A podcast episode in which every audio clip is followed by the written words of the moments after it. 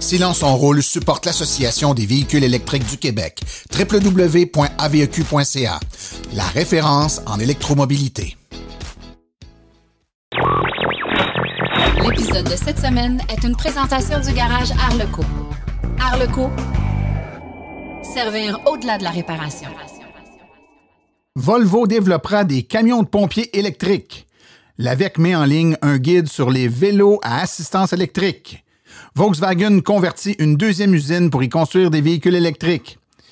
Lyon Électrique et Boivin Evolution vendent des camions à ordures zéro émission. Le 7 juillet dernier, des bénévoles de l'AVEC ont distribué des paniers de provisions à Mascouche. La Nissan Aria est officiellement annoncée. Chronique, il n'y a pas juste des voitures, on parle de la moto Super Soco. Les réflexions branchées de Claude Gauthier, on parle du moteur à eau. Notre grande entrevue, on parle d'un voyage de Valleyfield aux îles de la Madeleine en Chevrolet Spark. Tout ça dans ce 84e épisode de Silence on roule.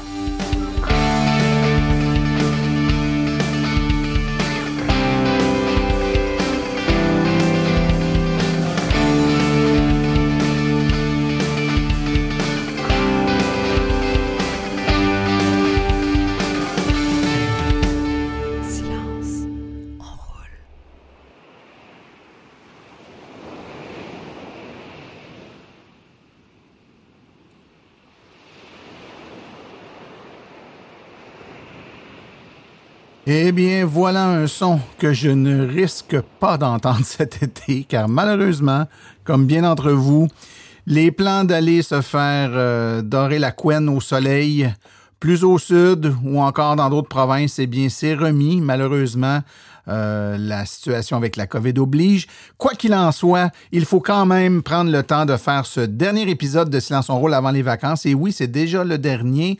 Avant une petite pause, une petite pause qui va nous permettre là, de refaire notre énergie et euh, le plein d'idées pour vous revenir là, au mois d'août avec des émissions euh, plus intéressantes les unes que les autres, du moins je l'espère.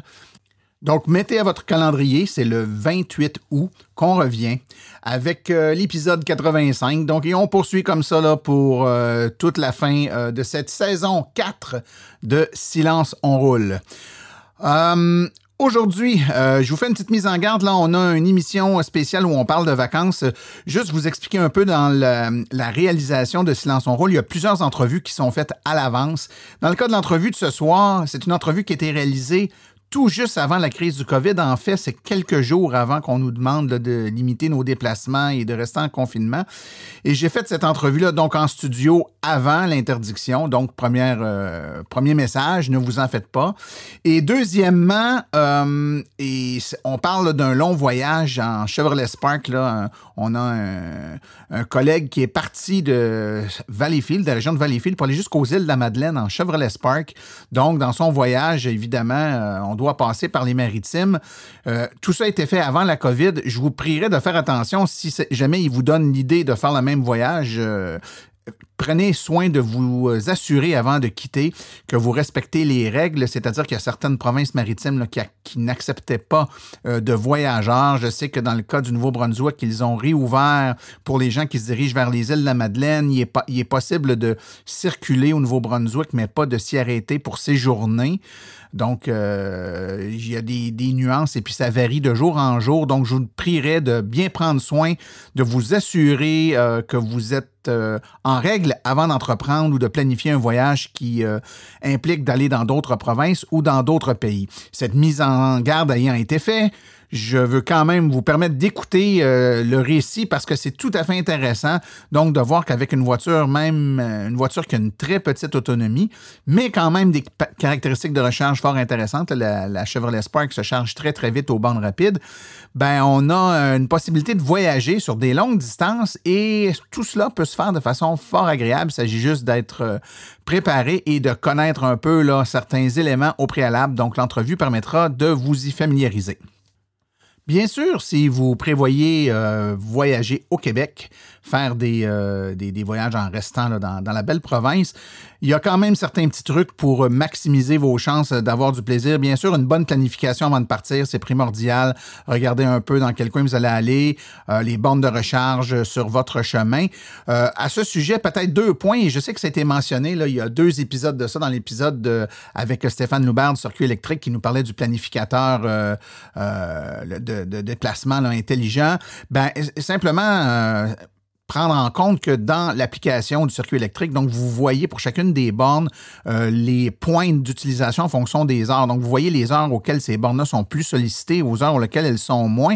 Peut-être en tenir compte si vous euh, en tenir compte, pardon, si vous prévoyez un déplacement dans cette région-là. Et l'utilisation du planificateur, donc lui dire je pars de tel endroit, je m'en vais à tel endroit, puis le laisser vous euh, suggérer les recharges. Le planificateur tient compte de ces éléments-là et fera en sorte de vous amener à des bornes dont la probabilité de disponibilité de la borne est maximisée. Donc, ça vous évite d'arriver à une borne de recharge et de devoir attendre euh, parce qu'elle est déjà en utilisation, quelque chose du genre. Donc, c'est toujours des, bonnes précautions. Prévoir un plan B aussi, ça peut arriver, euh, borne qui tombe défectueuse, euh, problème, et puis on doit aller à un autre endroit. Donc, il faut être capable de s'assurer, surtout avec les voitures qui ont des autonomies un peu plus faibles, de prévoir des plans B. Quand on a des voitures à plus grande autonomie, 300, 400 km, ben, c'est plus facile de, de se dire, ben, au yab, comme on dit, on s'en va à la prochaine borne, puis ça finit là. Donc, sans plus tarder, on s'en va tout de suite écouter les actualités dans le monde de l'électromobilité.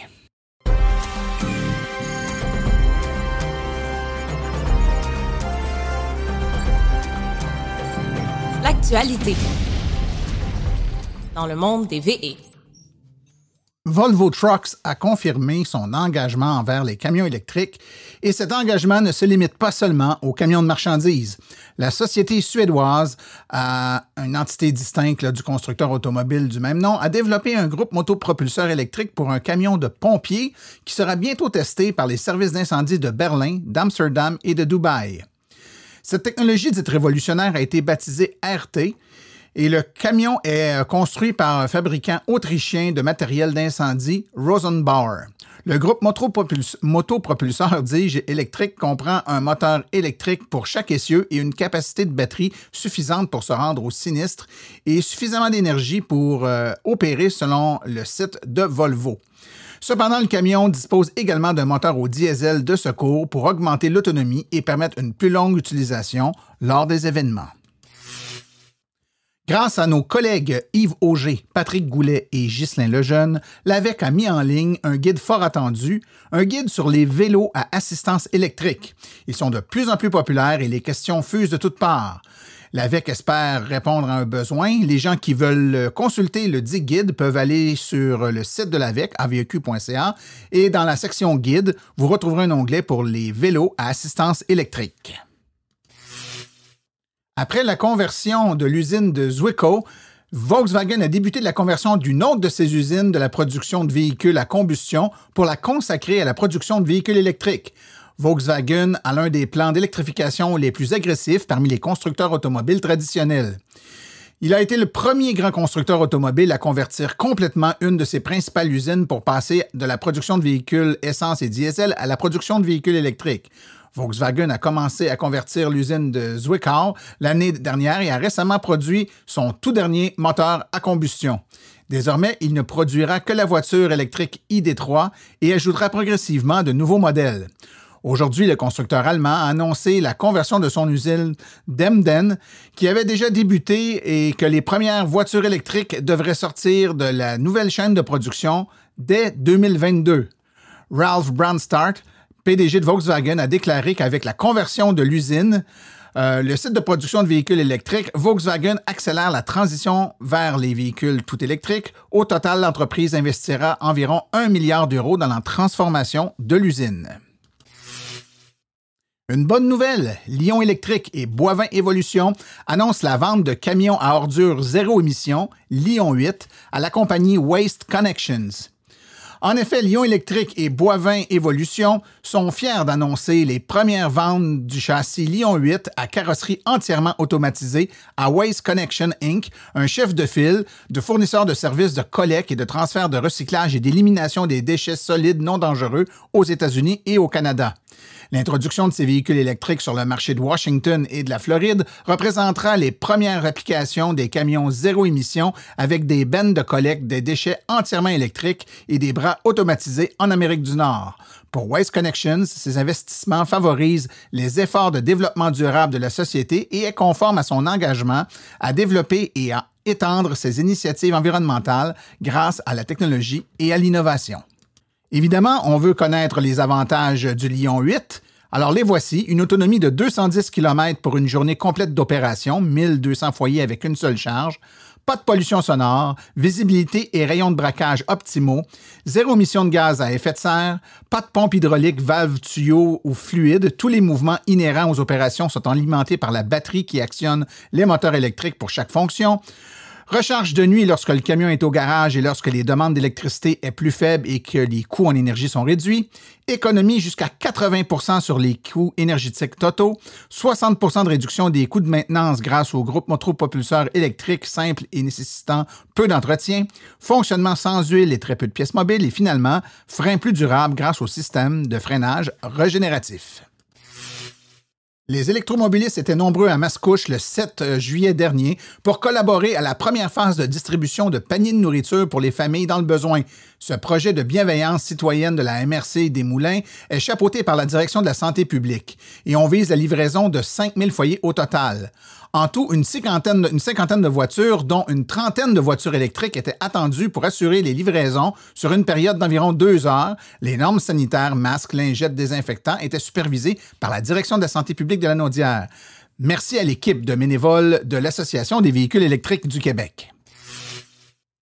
Hyundai Conti Electric est le tout premier minibus entièrement électrique du constructeur qui sera disponible. Il offrira une configuration de 15 à 33 sièges et propose une longue liste de caractéristiques de sécurité. Hyundai Motors Company a lancé le tout premier minibus électrique appelé le County Electric, visant à fournir une alternative de transport abordable et respectueuse de l'environnement aux autobus à moteur diesel. Le County Electric de Hyundai sera disponible dans des configurations de 15 à 33 sièges. Le bus est de 7,71 mètres de long et est alimenté par une batterie lithium-ion de 128 kWh qui devrait assurer une autonomie d'environ 250 km entre les recharges. La batterie peut être rechargée à pleine capacité en 72 minutes sur un système combo 1DC basé sur la base de recharge de 150 kW. Et maintenant, une nouvelle qu'on attendait depuis longtemps, ça fait près d'une décennie que la Nissan Leaf est en production. On savait que Nissan allait lancer la Aria, un SUV électrique. Eh bien, c'est maintenant annoncé de façon officielle. Euh, un véhicule qui pourrait avoir jusqu'à 500 km d'autonomie avec un modèle de base euh, avec une autonomie un peu plus faible, mais qui devrait rouler aux alentours de 40 000 américains. Les prix canadiens, évidemment, n'ont pas encore été annoncés. Euh, ça sera deux différentes grosseurs de batterie possibles, soit l'une de 63 kWh et une autre de 87 kWh. Euh, et compte tenu du fait que l'Aria est relativement petite, euh, même un peu plus petite qu'un Nissan Rogue, ça devrait lui donner quand même une autonomie assez intéressante.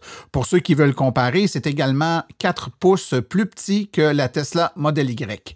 Nous attendons donc d'avoir un peu plus d'informations sur les dates de lancement, mais ça devrait être disponible au Japon dès l'année prochaine, donc peu de temps après en Amérique.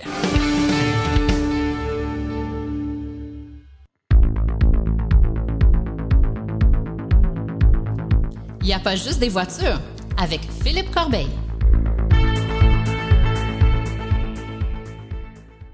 Bonjour, mon nom est Philippe Corbeil. Pour ma chronique cette semaine, je vous parle de la moto Super Soco. La moto Super Soco est une moto à vitesse limitée, donc elle entre dans la catégorie des cyclomoteurs qu'on appelle aussi scooter. Mais attention, ici on ne parle pas de scooter déguisé en vélo électrique, mais bien d'un véritable véhicule routier qui doit être immatriculé et pour lequel il faut un permis de conduire pour l'opérer. Selon la réglementation canadienne, une moto à vitesse limitée est une moto dont la vitesse est limitée à 70 km/h. C'est d'ailleurs dans cette catégorie qu'on retrouve les scooters à essence de 50 cc. Chaque province a sa réglementation propre concernant les règles d'immatriculation et de la classe de permis nécessaire à la conduite d'un tel véhicule. Au Québec, ces motos entrent dans la catégorie des cyclomoteurs et on peut obtenir un permis pour les conduire dès l'âge de 14 ans. L'avantage des cyclomoteurs est aussi que toute personne possédant un permis de conduire au Québec peut les opérer. Les cyclomoteurs sont un mode de transport très populaire au Québec. Naturellement, ils fonctionnent presque exclusivement à l'essence. En 2016, il y avait 46 400 cyclomoteurs d'immatriculés au Canada et 68% de ces immatriculations l'étaient au Québec. On parle donc de 31 862 scooters sur les routes du Québec. La seconde province qui compte le plus de cyclomoteurs est la Colombie-Britannique avec 7406 et l'Ontario est au sixième rang avec seulement 655 scooters dématriculés. Il faut dire que la loi ontarienne n'est pas très favorable aux scooters car il faut absolument une classe de motocyclette pour les conduire. Compte tenu du nombre élevé de cyclomoteurs sur les routes du Québec, il est bien de voir qu'il y a des options électriques à ce genre de véhicule, comme la Super Soco. Bien qu'elle soit dans les catégories des scooters, elle a le look d'une véritable moto. Au niveau design, c'est très bien réussi. C'est un véhicule qui est fait en Chine et qui est distribué mondialement par la société australienne V-Moto. La Super Soco vient en deux versions, la TS et la TC. Les deux sont visuellement très semblables, mais il y a quelques éléments qui sont différents d'une version à l'autre. La TS a un look plus moderne alors que la TC a une petite touche rétro. Parmi les différences, on remarque principalement les lumières et la forme du siège. Ce dernier est noir sur la TS et brun sur la TC. L'indicateur de vitesse est rectangulaire et complètement numérique sur la TS, alors qu'il est rond avec une combinaison numérique et analogique sur la TC. La TS est un peu moins puissante que la TC, mais les deux ont une vitesse maximum annoncée de 70 km/h. Elles sont propulsées par un moteur roue de la marque Bosch d'une puissance maximale de 2400 watts pour l'ATS et de 3000 watts pour l'ATC. Les batteries sont du type lithium-ion. La batterie de l'ATS est de 60 volts 26 ampères et celle de l'ATC 60 volts 30 ampères Si on fait la conversion en kWh, une mesure qu'on est habitué de voir dans le monde des autos électriques, on parle d'une batterie de 1.56 kWh et de 1.8 kWh respectivement. La moto vient de base avec une batterie, mais il est possible d'en ajouter une deuxième en option. On double ainsi l'autonomie. Les batteries sont amovibles et pèsent 26 à 30 livres chacune. Elles peuvent être chargées sur la moto ou à l'extérieur de la moto avec un chargeur externe qui fonctionne sur le 110 volts. Il faut de 4 à 6 heures pour une recharge complète. Au niveau de l'autonomie, le manufacturier annonce 80 km d'autonomie pour une batterie, donc 160 km si on a opté pour la batterie supplémentaire. Yannick chez Eve Moto, qui est un des concessionnaires de la Super Soco, me disait que dans le monde réel, on pouvait facilement faire 60 km en mode éco, 50 km en mode normal et 40 km en mode sport. Naturellement, les conditions, le style de conduite et le poids du conducteur ont une incidence sur l'autonomie. Au niveau du prix, on parle de 4 495 pour l'ATS et on doit débourser 500 de plus pour l'ATC. Au Québec, elles sont éligibles au rabais du programme Rouler vert pour les scooters qui est de 500 Ces motos sont disponibles sur le marché canadien, mais le réseau de concessionnaires est limité avec un seul concessionnaire en Colombie-Britannique et deux au Québec. Les deux sont dans la région de la ville de Québec. Finalement, la Super Soco est un choix intéressant pour une personne qui recherche une petite moto électrique pour un usage principalement urbain. C'était Philippe Corbeil. On se reparle prochainement dans ma chronique. Il n'y a pas juste des voitures.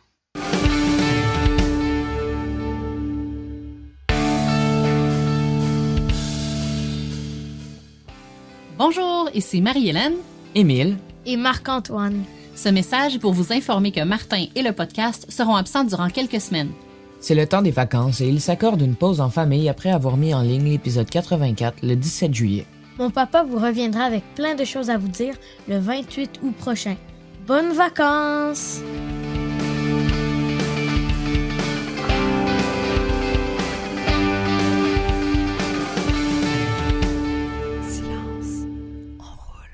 Entreprendre des longs voyages en voiture électrique, ça peut euh, être quelque chose de facile, ça peut être quelque chose d'un peu plus euh, challengeant, c'est le moins que l'on puisse dire. Aujourd'hui, j'ai en studio Stéphane Bourque qui a fait le voyage aller-retour, évidemment, entre Salaberry de Valleyfield et les îles de la Madeleine. Bonjour Stéphane. Salut Martin. Ça va bien? Ça va très bien, merci. Écoute, quand j'ai vu euh, ton récit de voyage sur euh, Facebook, en fait, sur la page des grands, des grands voyageurs électriques, je me suis dit, euh, wow, ça, c'en est un qui n'a pas froid aux yeux. Les îles de la Madeleine en voiture électrique l'hiver.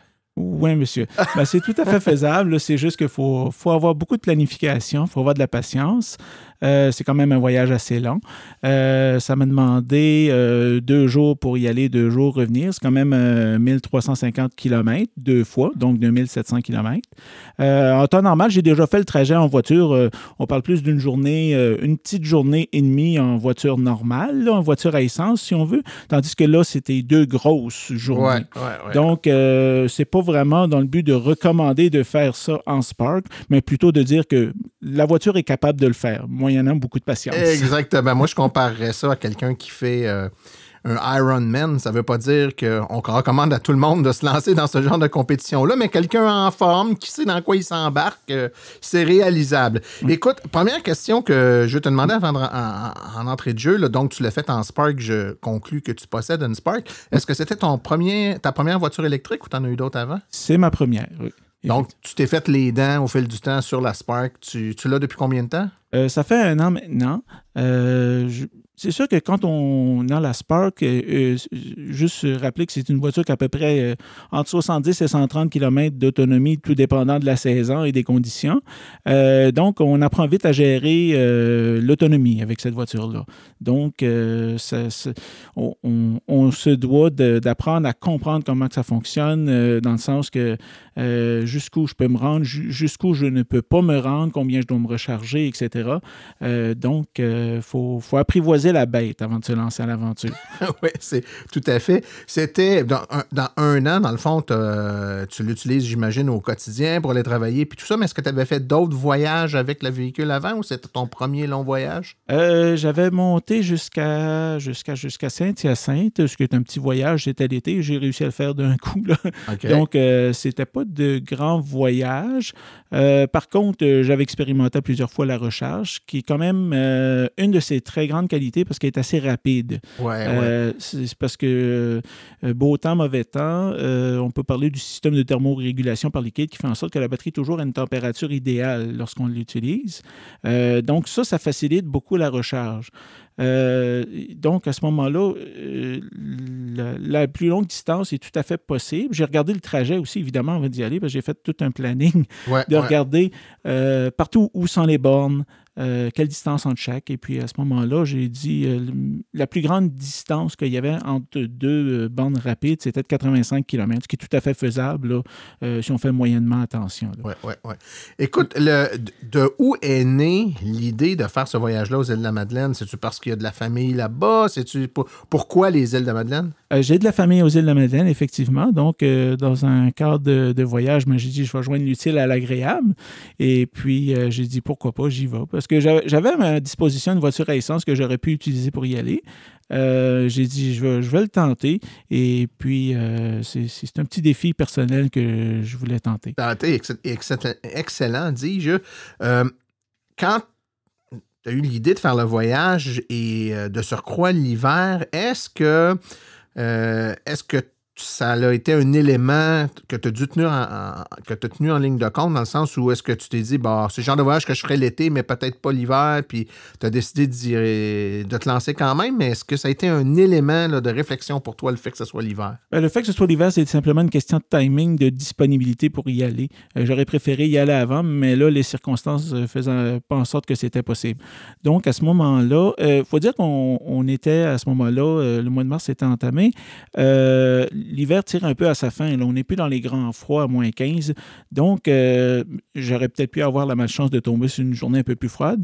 Mais euh, là, le voyage s'est fait aux alentours. Là, ça se tenait entre moins 5 et plus 5 degrés, ce qui fait quand même une grosse différence là, euh, au niveau d'autonomie.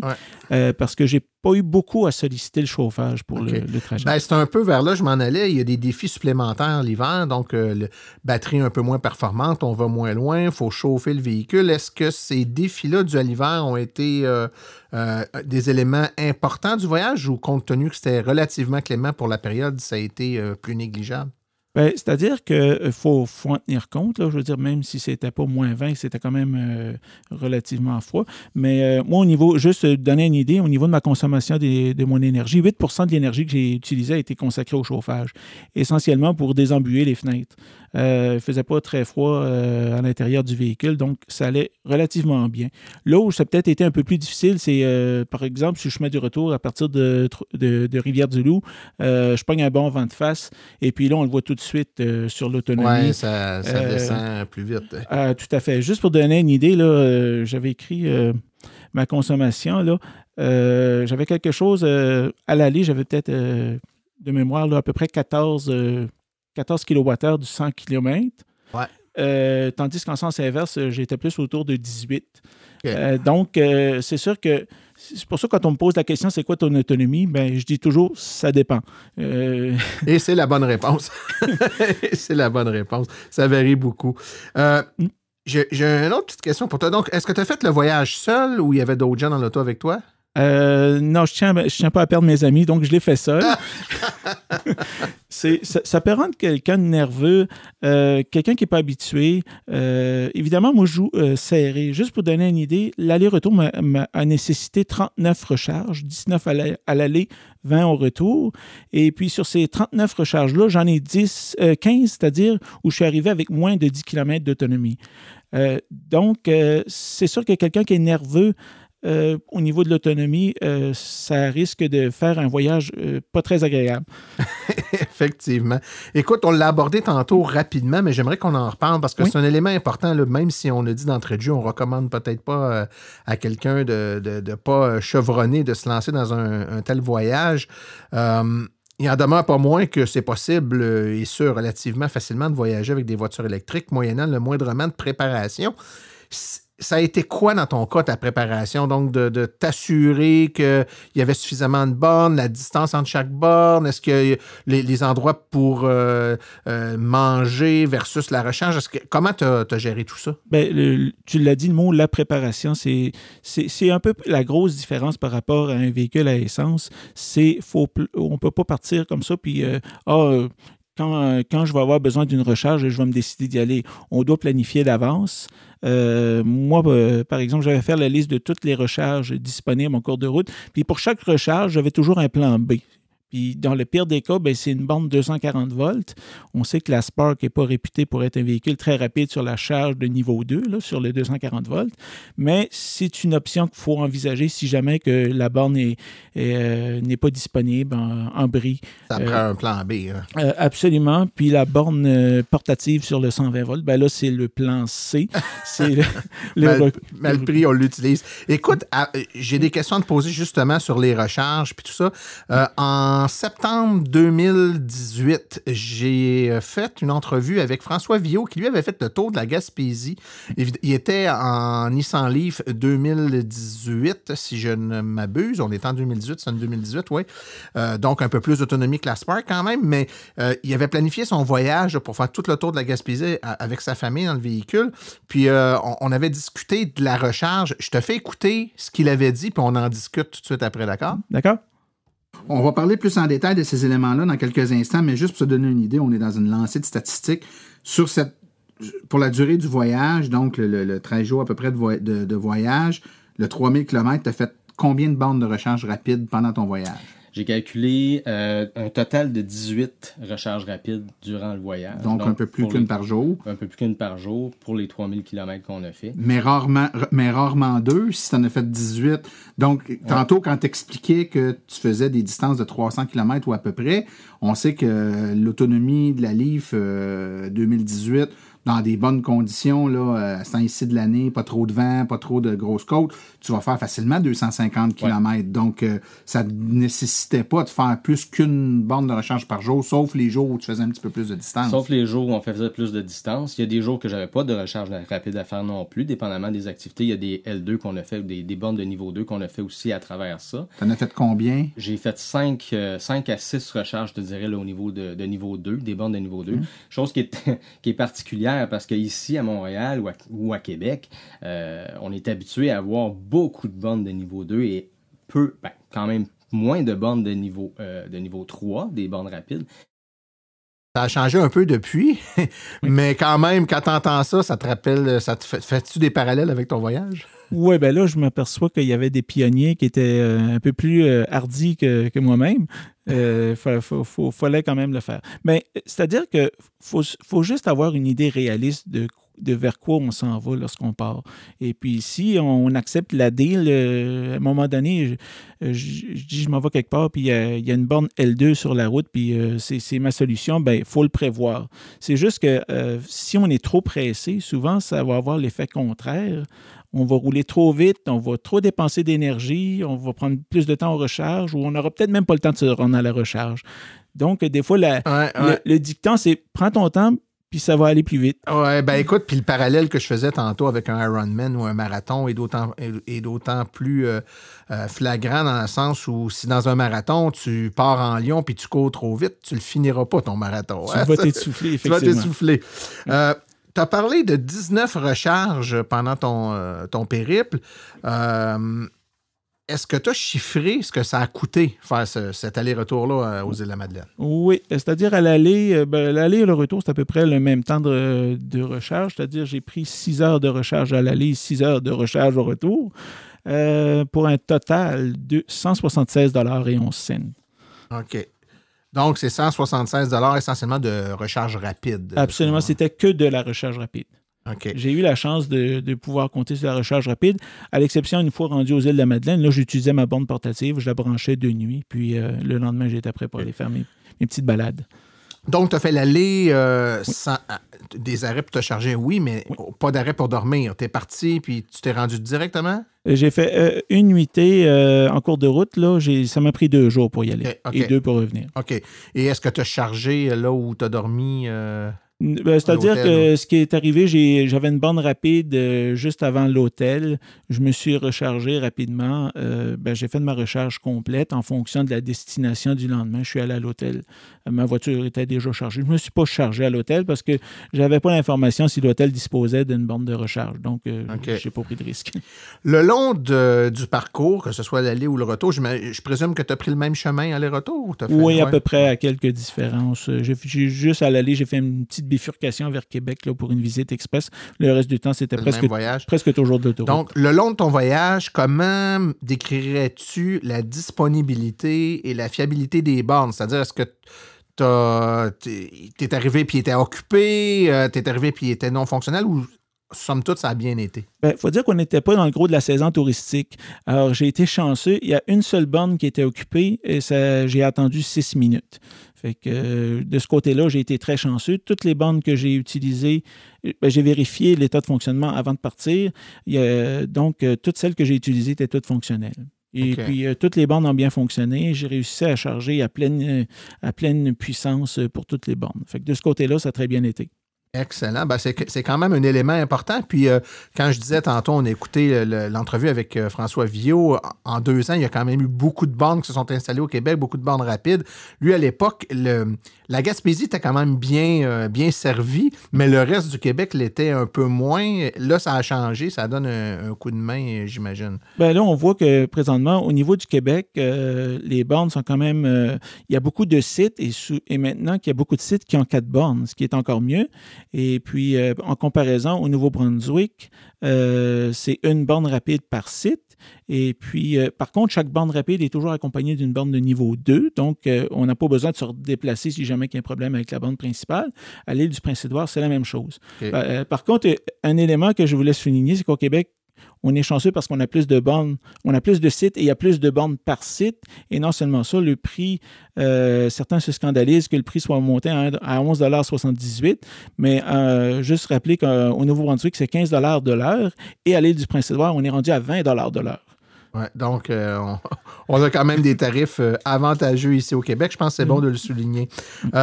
Quand on fait des longs voyages comme ça, en, en hiver en voiture électrique de surcroît, euh, il doit bien arriver quelques anecdotes de voyage. Est-ce qu'il s'est passé des choses dignes de mention? Rien de spectaculaire, sauf qu'à un moment donné, euh, je sais pas, j'écoutais la radio, j'étais distrait, j'étais dans ma bulle, et puis euh, je, me dirigeais vers Saint-Jean-Port-Joli, puis à un moment donné, euh, moi je travaille toujours avec mon, en, en parallèle, c'est-à-dire mon GPS en parallèle avec mon estimateur d'autonomie, ce qui fait que je vérifie toujours si j'en ai assez pour me rendre.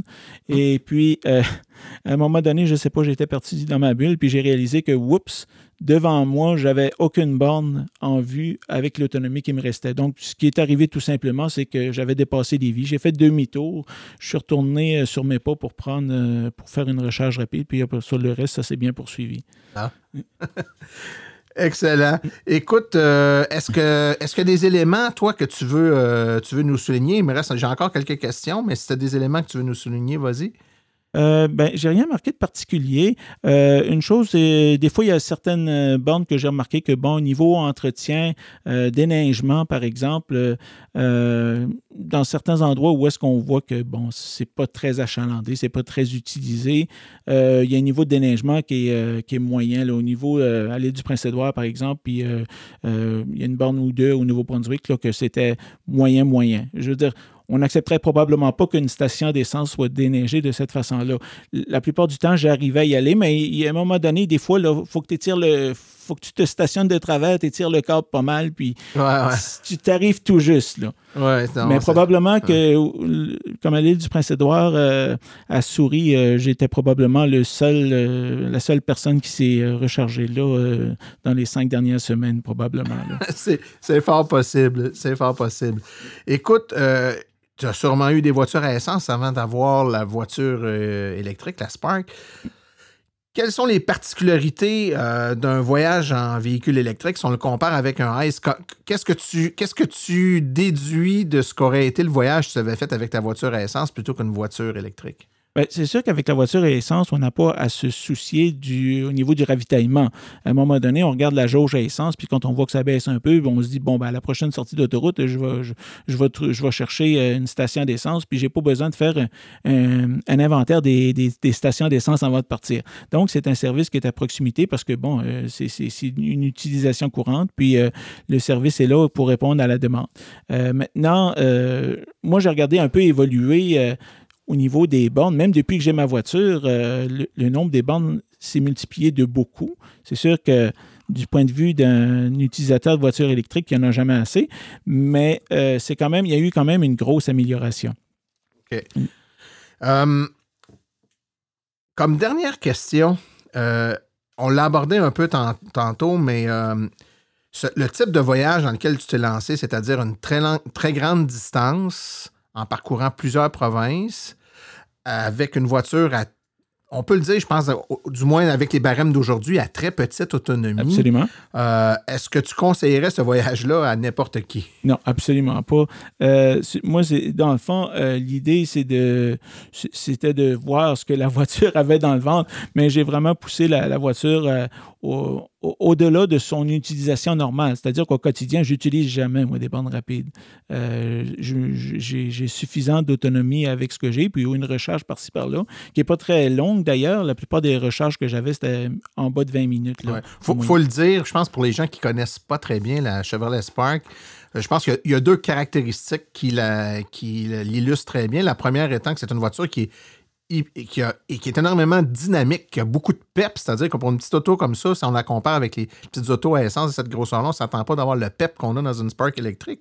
Et l'autre, c'est la vitesse à laquelle elle se recharge sur les bornes rapides. C'est une voiture euh, qui est très performante, donc on le dit tantôt, qui est thermorégulée et qui euh, va chercher le maximum euh, de la borne sur une plage très, très grande de sa recharge, ce qui fait que finalement, on n'a pas beaucoup d'autonomie, mais quand on arrête pour se recharger, on est là tellement peu longtemps qu'au final, euh, dans certains essais comparatifs, elle sert aussi bien, voire même mieux dans certains cas d'affaires que des voitures avec des plus grandes batteries. Euh, Juste pour te donner une idée, moi, j'avais pas le temps d'aller manger pendant la recharge. Je rechargeais d'abord, j'allais au restaurant après. Ouais. Parce que 20 minutes, des fois, euh, tu ne veux pas rester la, la- la voiture euh, inactive à vacher la borne pe- pendant que tu es en train de manger.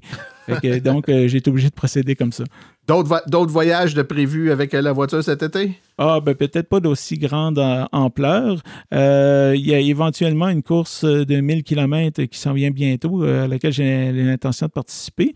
Et puis, euh, on va essayer de, de faire honneur à la performance de la voiture. Écoute, ça prend quand même du courage. On a dit que c'était. On a poussé la voiture à l'extrême, mais je pense que ça, ça prenait aussi un, un conducteur qui était euh, capable et euh, qui avait le courage de pousser la voiture à l'extrême. Donc, euh, toutes nos félicitations. Stéphane Bourque, merci beaucoup pour votre présence aujourd'hui. Ça m'a fait plaisir. Merci.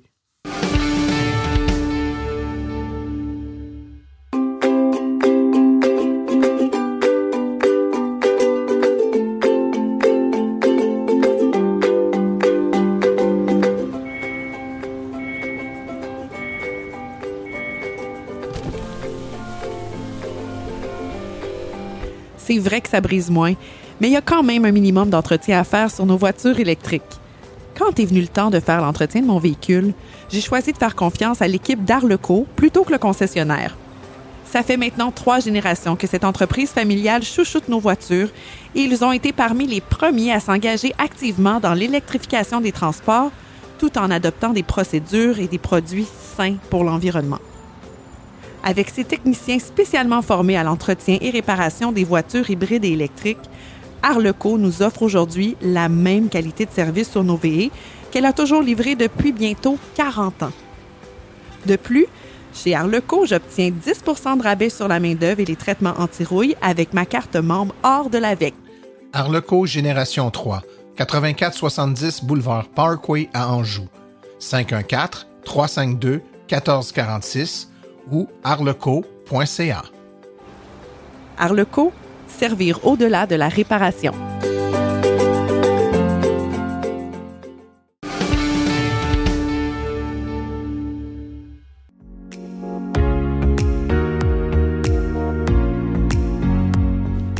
Les réflexions branchées de Claude Gauthier.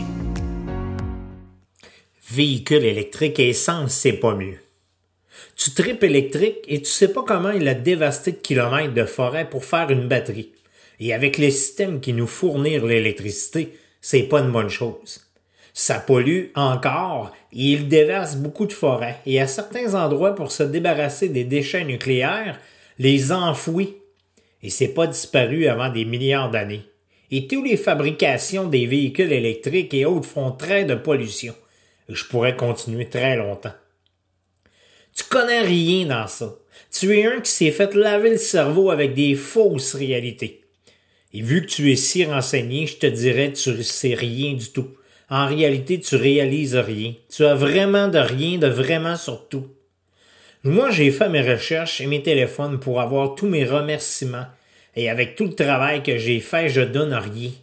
Je suis vraiment désolé de voir le monde qui achète des véhicules électriques sans savoir les résultats sur l'environnement, les destructions des forêts et la désertification causée par les extractions des minéraux, et toi qui crois rien de ça. Vous pouvez vous demander qu'est-ce qui se passe? En tant que tel, je suis juste en train de vous lire un message que j'ai reçu un soir après avoir euh, commenté une publication sur euh, la page d'Équiterre.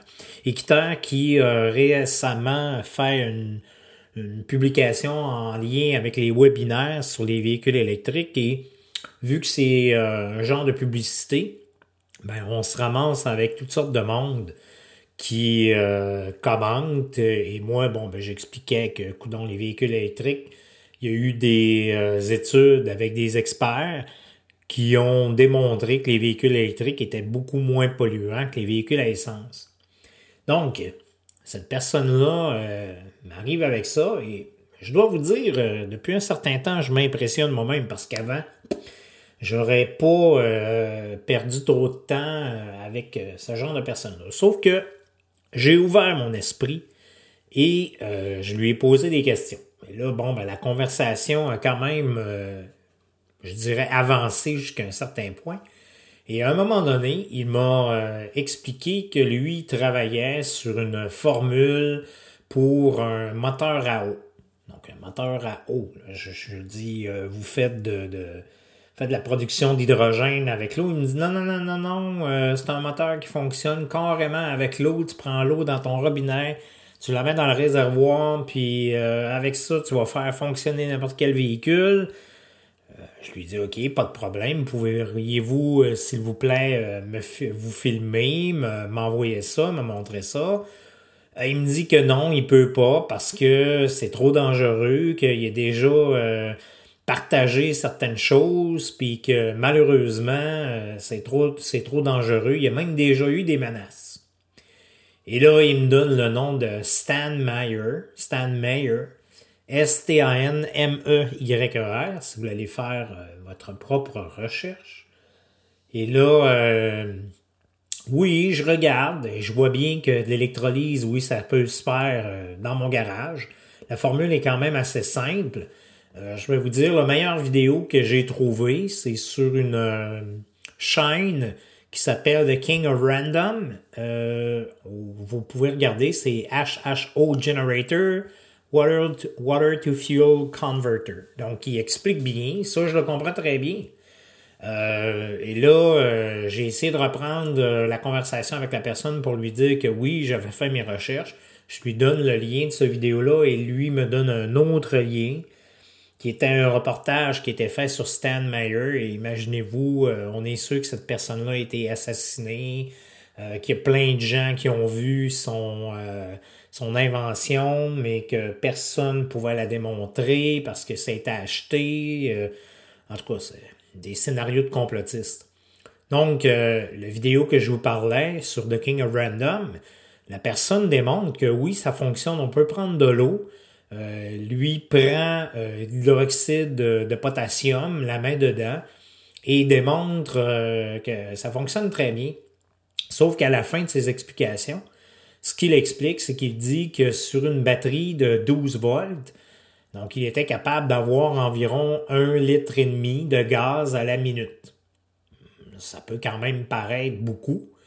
Et euh, ce qui est intéressant, c'est qu'il il dit qu'il faut qu'il fonctionne à environ 20 ampères. Oh, OK, 12 volts, 20 ampères. Il dit qu'il peut recevoir, avoir 5 litres euh, à la minute. Il peut en produire 5 litres à la, minute. S'il prend deux euh, batteries d'auto pour les mettre en série 24 volts, et en plus euh, qui fonctionne à 50 ampères. Donc là, je me suis mis à faire des calculs. 24 volts à 50 ampères, ça commence à faire pas mal de courant. Et même s'il produit 5 litres à la minute, euh, on sait que pour faire fonctionner une auto, comme la Toyota Mirai, euh, ça nous prend quand même une bonne, euh, partie d'hydrogène. Et n'oubliez pas que l'hydrogène qu'on met dans un réservoir comme la Toyota Mirai, ce n'est pas du gaz que vous allez être capable de faire euh, dans votre garage. Non, c'est un procédé qui donne un gaz beaucoup plus, je dirais, propre, qui a beaucoup moins d'impuretés dedans et en plus qui est soit compressé, soit liquéfié. Donc, vous pouvez toujours prendre deux batteries euh, 12 volts euh, qui va vous donner 24 volts, faire monter ça à 50 ampères pour avoir, je sais pas moi, 200 litres de gaz qui, une fois compressé ou une fois liquéfié, vont vous donner environ 80 litres, ce qui est nécessaire pour la Toy- Toyota Mirai.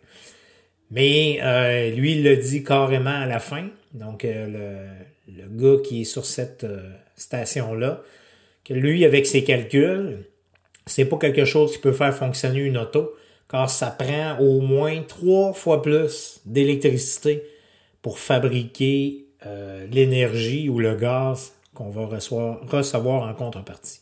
Et ça, malheureusement, on aura beau le dire aux complotistes, ils vont nous dire qu'on n'a pas raison. Donc, à la semaine prochaine. Compte tenu de la pandémie de COVID-19, les activités en présentiel de l'Association des véhicules électriques du Québec a été mis en arrêt momentanément. Donc, euh, nous vous reviendrons très bientôt, nous l'espérons, avec euh, les assouplissements des mesures. D'ici là, consultez le site web de l'AVEC pour avoir accès à toutes les informations ainsi que le calendrier des événements à venir. Ceci conclut la présente balado-diffusion. Silence on roule remercie tous ses collaborateurs, particulièrement aujourd'hui Philippe Corbeil, Stéphane Bourque et Claude Gauthier. Nous remercions également le garage Arleco, commanditaire principal, ainsi que l'Association des véhicules électriques du Québec, partenaire de Silence on roule. La reproduction ou la diffusion de l'émission est permise, mais nous apprécierions en être avisés. Toutes questions concernant l'émission peuvent être adressées à martin.silenceonroule.com. Les questions générales regardant l'électromobilité peuvent être envoyées à info.avq.ca. Pour avoir accès à toute la documentation de l'AVEC, visitez le www.avq.ca. Vous pouvez aussi consulter notre forum à forum.silenceonroule.com. Je vous rappelle que sur notre site web, afin de vous faciliter la tâche, vous avez accès aux archives de nos balados ainsi qu'à des hyperliens vers les sites web mentionnés aujourd'hui, le tout directement à archives. Alors, mes chers auditeurs, je vous souhaite de bonnes vacances estivales. Profitez-en pour vous reposer en famille. Nous, on se retrouve le 28 août prochain pour le prochain épisode de Silence on roule. Mon nom est Martin Archambault et d'ici le prochain balado, j'espère que vous attraperez la piqûre et direz, vous aussi, silence, on roule.